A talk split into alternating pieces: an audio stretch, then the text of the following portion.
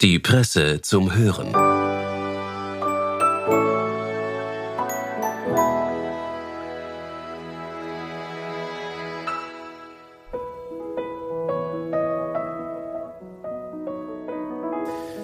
Hallo und herzlich willkommen bei der Presse zum Hören. Haben Sie sich schon einmal gefragt, wie viel Zeit Sie im Bett verbringen? Ein halbes Leben? Ein Viertel? Egal wie lange es genau ist, eine nähere Betrachtung verdient diese Zeit mit all ihren Ritualen allemal. Nadia Durrani und Brian Fagan haben sich unser Bettverhalten kulturgeschichtlich genauer angeschaut und ein Buch darüber geschrieben. Zusammengefasst hat diese horizontale Geschichte der Menschheit Presseautor Günther Haller. Seinen Text liest Julia Pollack. Am besten Sie legen jetzt gleich einmal die Beine hoch. Viel Vergnügen beim Hören.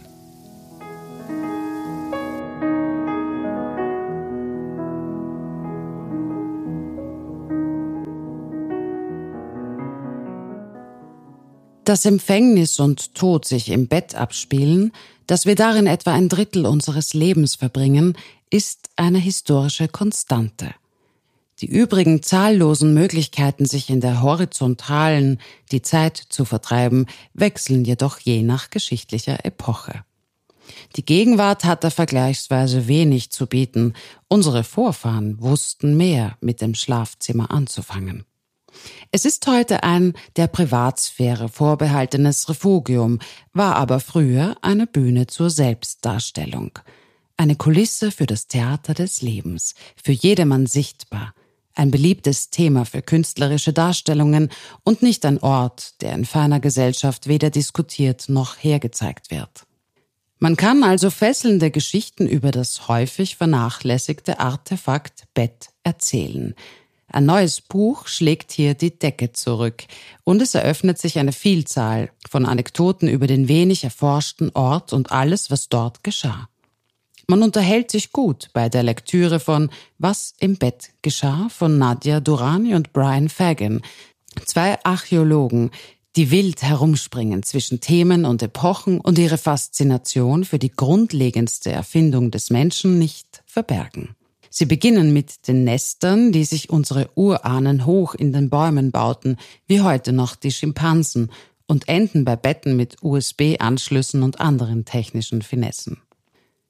Rein was die Form betrifft, hat sich bei der menschlichen Schlafstadt in den letzten 5000 Jahren wenig geändert.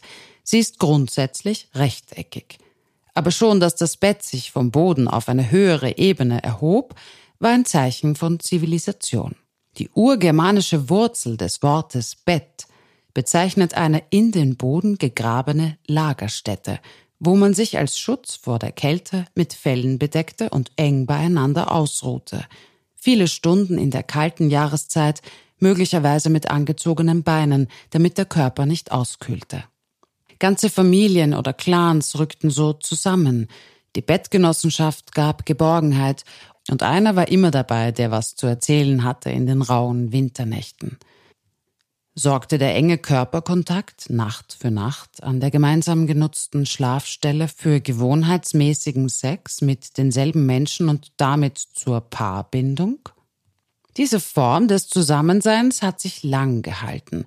Es galt als absolut normal, sich ein Bett mit mehreren Personen zu teilen in allen denkbaren Konstellationen. Das war billiger, hielt warm und verschaffte ein Sicherheitsgefühl. Es brachte die Menschen buchstäblich zusammen, verführte zu lockerer Konversation in der Dunkelheit, natürlich auch zu sexuellen Begegnungen. Auf Reisen wurde bis ins 19. Jahrhundert das Lager mit Fremden geteilt, so wie heute noch in unseren Bergsteigerhütten. Mittelalterliche Sprachführer für Reisende enthalten Sätze wie Du ziehst die ganze Bettdecke zu dir, Du trittst dauernd um dich. Du bist ein schlechter Bettgefährte. Im 16. Jahrhundert schrieb sich ein englischer Autor seinen Ärger von der Seele. Einige zuckten, andere plappern, einige kommen betrunken ins Bett. War ein Gast wohlhabend, zahlte er dafür, die anderen Besucher der Herberge aus dem Bett werfen zu lassen. So landeten manche im Stall, auch Schwangere, durchaus heilige Personen, wie wir wissen.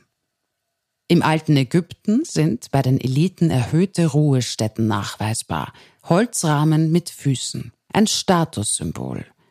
Wir nähern uns der Form, die wir kennen, mit einer Erhöhung am Kopfende, einer Matratze gefüllt mit Gras, Heu oder Stroh. Schlaflosigkeit gab es damals möglicherweise auch schon, durch Ungeziefer in der Matratze, deren Strohhalme zudem pieksten. Noch im 19. Jahrhundert beklagt sich der junge Seemann Ismail in Hermann Melvilles Moby Dick, dass seine Matratze wohl mit Maiskolben oder Steingutscherben gefüllt sei. Die meisten Menschen schliefen aber auf dem Boden, auf einer Matte mit dem angewinkelten Arm als Kissen, so wie heute noch Millionen armer Leute auf der ganzen Welt. In Asien war das Schlafen auf dem Boden bis in moderne Zeiten üblich, etwa in Japan. Es galt und gilt als gesünder für den Rücken. Aber prinzipiell galt, je tiefer man schläft, desto ärmer ist man.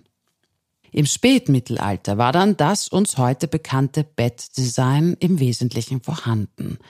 Aber oft schlief man anders, mehr in Schräglage, halb sitzend oder gar fast aufrecht an Sitzkissen gelehnt.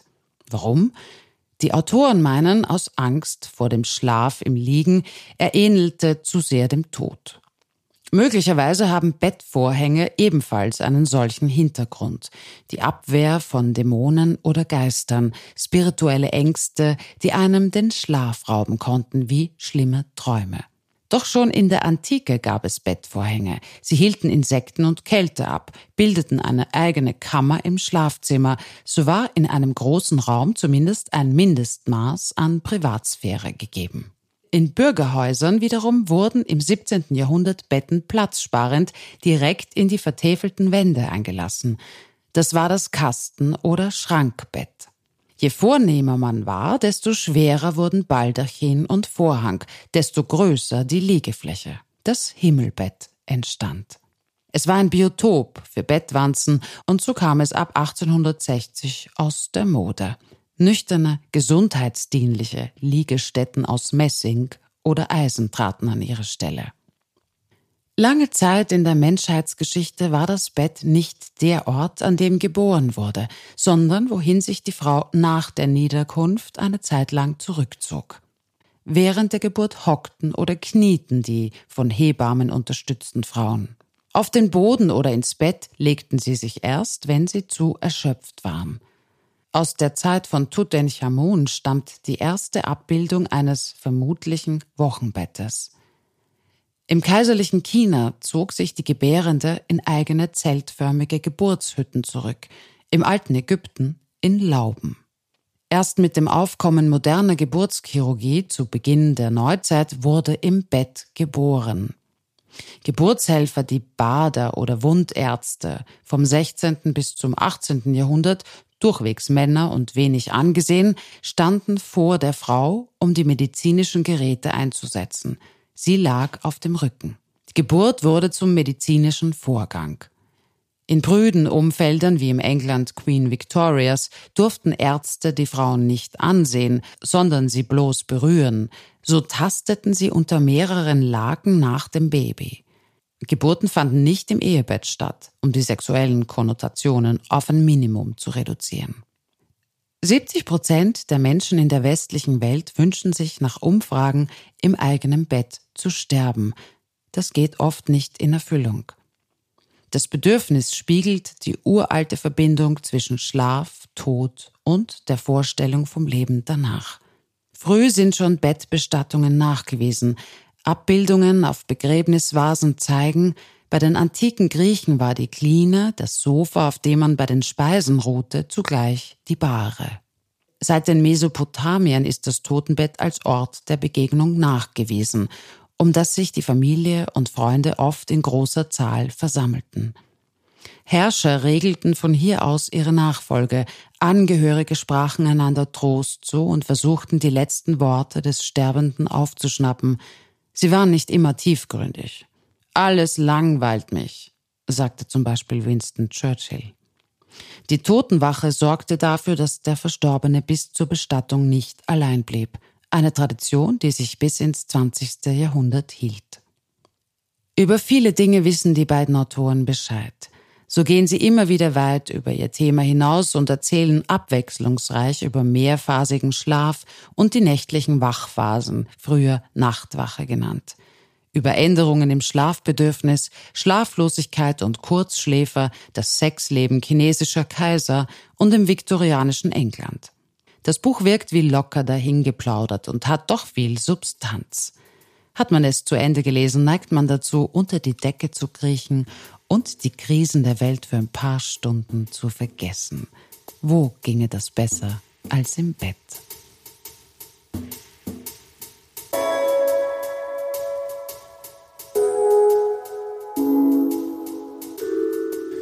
Das war der Text von Günter Haller aus der Presse am Sonntag, den Julia Pollack gelesen hat. Alle Links dazu finden Sie in den Show Notes zu dieser Folge. Für Schnitt und Ton war Alexander Weller von Audiofundel zuständig. Die Redaktion sagt Danke fürs Zuhören und wünscht ein schönes Wochenende.